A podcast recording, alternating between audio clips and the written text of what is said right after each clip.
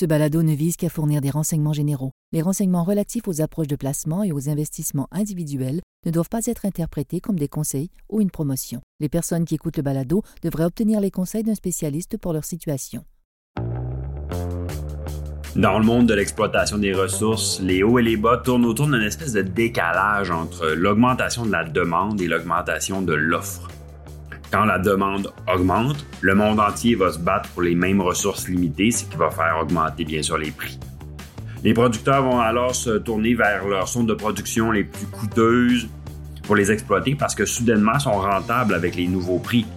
Donc l'offre s'accroît lentement et atteint éventuellement l'équilibre jusqu'au temps qu'on tombe dans l'excès. À ce moment-là, les prix chutent. C'est une histoire vieille comme le monde, c'est toujours comme ça que ça se passe. En ce, qui concerne, le pétrole, c'est difficile de croire que personne ne voulait toucher à ce secteur-là avec un bâton de 10 pieds euh, il y a à peine quelques années. Les prix ont connu une augmentation substantielle depuis les niveaux très bas de 2020. Ça s'explique surtout par une offre très restreinte due à un manque d'investissement au cours des cinq années précédentes. Aujourd'hui, le marché est obsédé par la façon dont le secteur de l'énergie renvoie les liquidités excédentaires à ses soit les dividendes et les rachats d'actions dont on a déjà parlé dans ce balado il y a quelques semaines. Aussi par sa grande rentabilité. Mais est-ce qu'il y a des nuages à l'horizon? Où s'en va le pétrole et quels sont les facteurs les plus importants quand on étudie ce secteur somme toute controversé? Bonjour, je m'appelle Pierre-Benoît Gauthier, vice-président adjoint à la stratégie de placement à EG Gestion de patrimoine.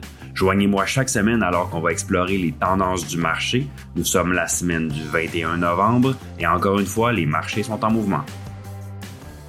En juin 2020, il y avait 8700 grosso modo puits de pétrole forés mais non terminés aux États-Unis. Donc 2020, 8700. Aujourd'hui, ce nombre est tombé à 4400. Les producteurs se sont vraiment bousculés pour faire avancer les choses.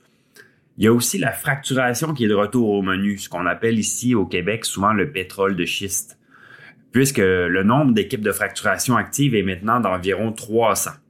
Bon, c'est beaucoup moins que le pic de 485 qu'on avait connu dans le passé, mais quand même largement supérieur au plancher de 50 atteint en juin 2020.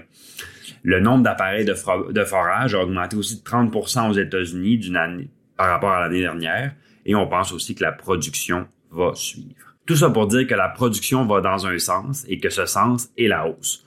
Ça ne veut pas dire que le pétrole est dans une mauvaise posture si et seulement si la demande augmente aussi. Mais d'où va venir cette hausse de la demande? Mais si nous restons positifs sur les actions mondiales en fonction de la valorisation actuelle, on ne va pas se le cacher, on n'est pas aussi confiant pour l'économie mondiale en 2023. Dans un contexte de pression, de récession et de ralentissement mondial, c'est difficile d'imaginer une augmentation de la demande de pétrole. Par contre, il pourrait y avoir des surprises. L'assouplissement des politiques de COVID de la Chine pourrait être un gros avantage. Dans un, environnement économique plus faible aussi, la baisse du revenu disponible des consommateurs et la stabilité des prix de l'essence pourrait, pourrait retarder une conversion vers les véhicules électriques chez certaines personnes. Juste pour ce point, la production limitée de véhicules électriques aujourd'hui suggère qu'on est au moins à quelques décennies d'une conversion de la flotte automobile mondiale aux véhicules à combustion. Donc, on est confronté à un excédent croissant des stocks de pétrole. Cette situation-là pourrait en fait s'empirer dans une économie mondiale plus faible en 2023. Une aide plutôt insoupçonnée pour soutenir les, prix du pétrole pourrait provenir du dollar américain. En effet, le prix pourrait être soutenu par l'affaiblissement du dollar. Les prix du pétrole ont tendance à avoir une corrélation inversée avec le dollar.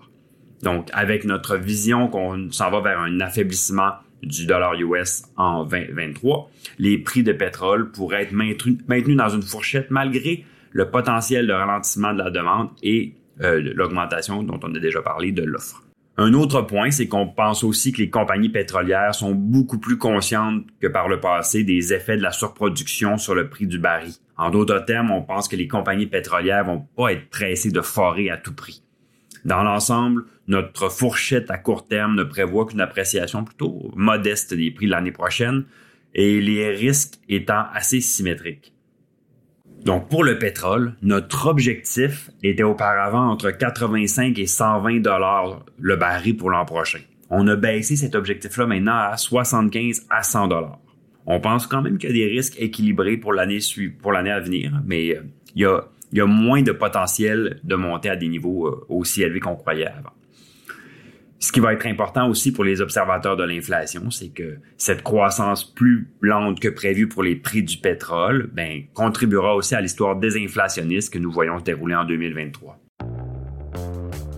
Merci beaucoup d'avoir été avec nous encore cette semaine. Si vous avez apprécié le balado, n'hésitez pas à le partager à vos amis et collègues. À la semaine prochaine. Le contenu de ce balado, y compris les faits, les perspectives, les opinions et les recommandations, ne doit pas être pris ni être interprété comme un conseil en matière de placement, ni comme une offre de vente ou une sollicitation d'offre d'achat de tout titre cité. On ne doit pas se fier sur le contenu de ce balado à quelque fin que ce soit, et IG, Gestion de patrimoine, n'est aucunement responsable de son utilisation. Le présent balado renferme des énoncés prospectifs qui décrivent nos attentes actuelles ou nos prédictions pour l'avenir. Les renseignements prospectifs sont assujettis à des risques, incertitudes et hypothèses pouvant donner lieu à des écarts significatifs entre les résultats réels et ceux exprimés dans le balado. Nos opinions sont susceptibles d'être modifiées en fonction des conditions du marché. Les placements dans les fonds communs peuvent donner lieu à des commissions ainsi qu'à des frais.